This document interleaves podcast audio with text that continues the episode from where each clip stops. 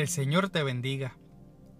Hemos llegado por la gracia de Dios a esta cuarta entrega de la serie Afligidos. Mi oración desde el día que el Señor puso esta palabra en mi corazón inmediatamente después de finalizar el culto de oración que hacemos los lunes hace cinco semanas atrás ha sido de que tengas revelación del Padre bueno, del admirable consejero, para que su Espíritu Santo sea quien te revele a Cristo a través de tu tiempo en aflicción que busques en Él el sano consejo para tu vida. Estar afligidos nos causa un gran peso que nos puede detener en nuestro dolor, en nuestra angustia y en la incertidumbre. Pero también puede causar en nosotros un gran sentido de buscar ayuda, una necesidad de movernos de la tristeza, una necesidad de que Dios haga algo por nosotros. Pero puede producir en ti y en mí gozo dentro de la aflicción?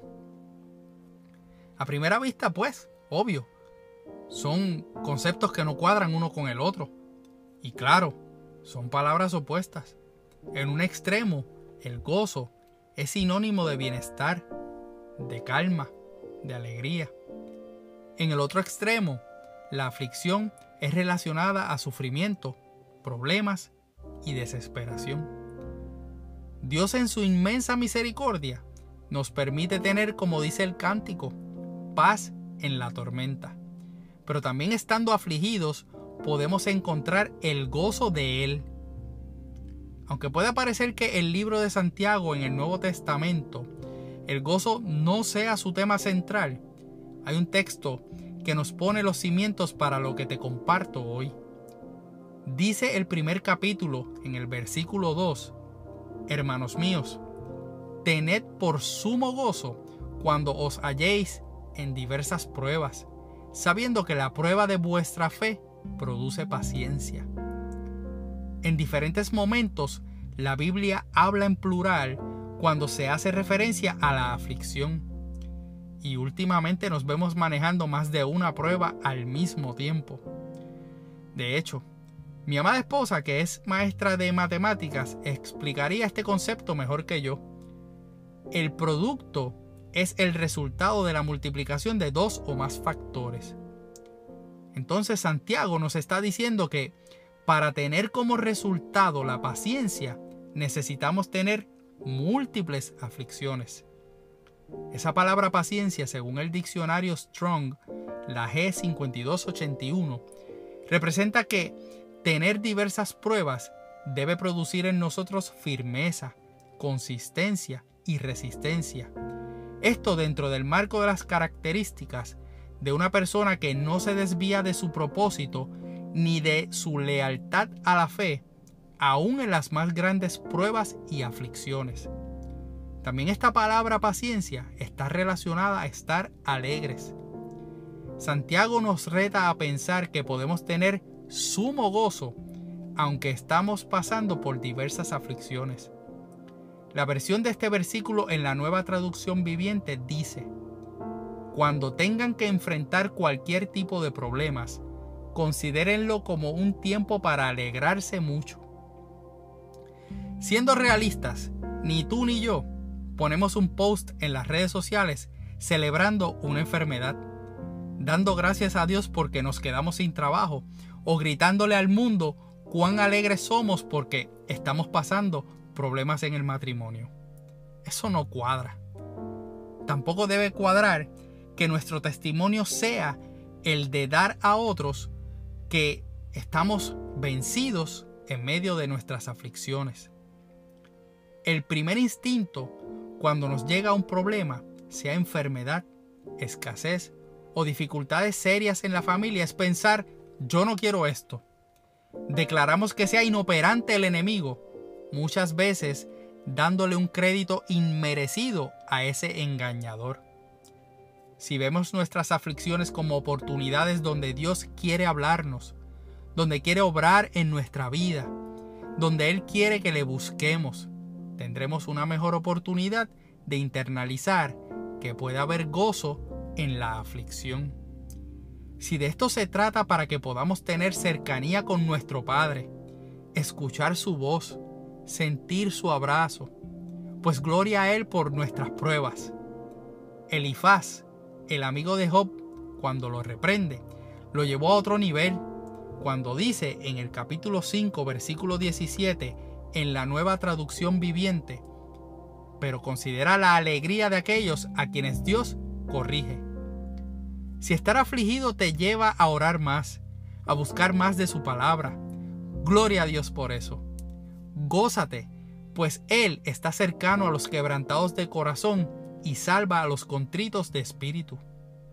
Estar afligido te permite la cercanía del Dios Todopoderoso dejándote saber que lo que es imposible para los hombres es posible para Él. Eso tiene que darte un motivo de gozo en el corazón, aunque estés afligido. Primera de Pedro en el capítulo 4, versos 12 y 13, nos da una palabra poderosa que dice, Amados, no os sorprendáis del fuego de prueba que os ha sobrevenido, como si alguna cosa extraña os aconteciese, sino gozaos por cuanto sois participantes de los padecimientos de Cristo, para que también en la revelación de su gloria os gocéis con gran alegría. La vida del cristiano no puede ser una libre de padecimientos, sufrimientos ni aflicciones. Tendremos escasez de dinero, tendremos enfermedades, tendremos batallas en nuestros entornos familiares, pero ser participantes de los padecimientos de Jesús también nos da acceso a la revelación de su gloria y eso tiene que hacerte saltar el corazón con gran alegría. Ante diagnósticos de una enfermedad, nuestra primera oración es, Señor, sáname. Cuando nos quedamos sin trabajo, nuestra primera oración muchas veces es, Señor, abre una puerta en otro lugar. Y quiero que no me malinterpretes. Son las oraciones legítimas en el momento de mayor incertidumbre de nuestras vidas. Pero ¿qué tal si nos detenemos un segundo y preguntamos, Señor, ¿cuál es tu propósito en mi vida con esto? ¿Qué quieres hacer conmigo a través de este proceso? Dios puede sanarte en un instante. Dios puede proveerte en tus finanzas abundantemente y luego perderte.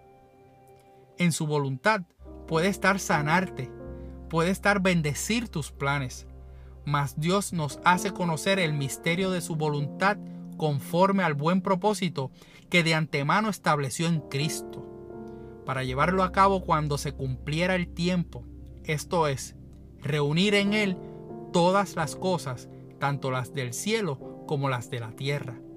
Así lo dice Efesios 1 en el versículo 9 y 10.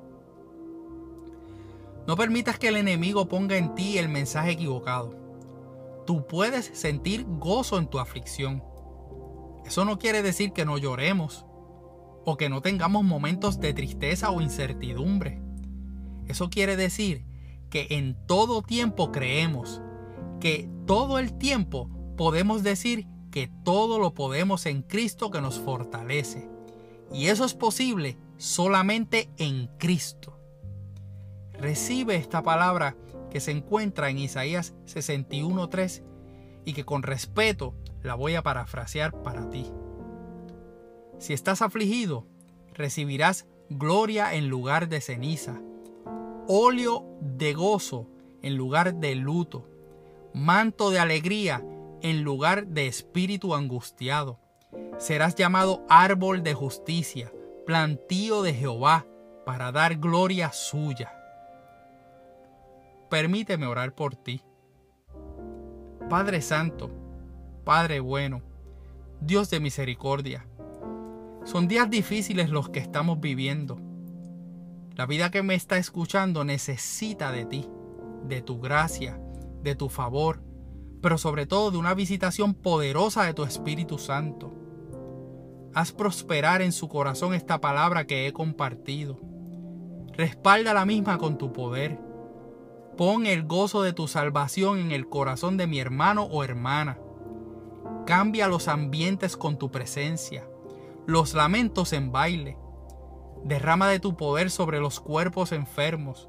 Abre las puertas de los cielos en bendición y enséñanos que en medio de todo lo que nos pasa, tú estás presente, presto para revelar tu plan para nuestra vida. Danos discernimiento para entender, internalizar que podemos vivir con gozo en medio de nuestras aflicciones. En el nombre de tu Hijo Cristo Jesús. Amén. Soy tu hermano y amigo José Molina, y junto a mi hermosa esposa Sonia Riera, servimos al Señor a nuestra amada congregación de la iglesia AMEC, Casa de Alabanza, una iglesia de presencia, cuyo pastor rector es Misraim Esquilín. Deseamos que Dios te bendiga.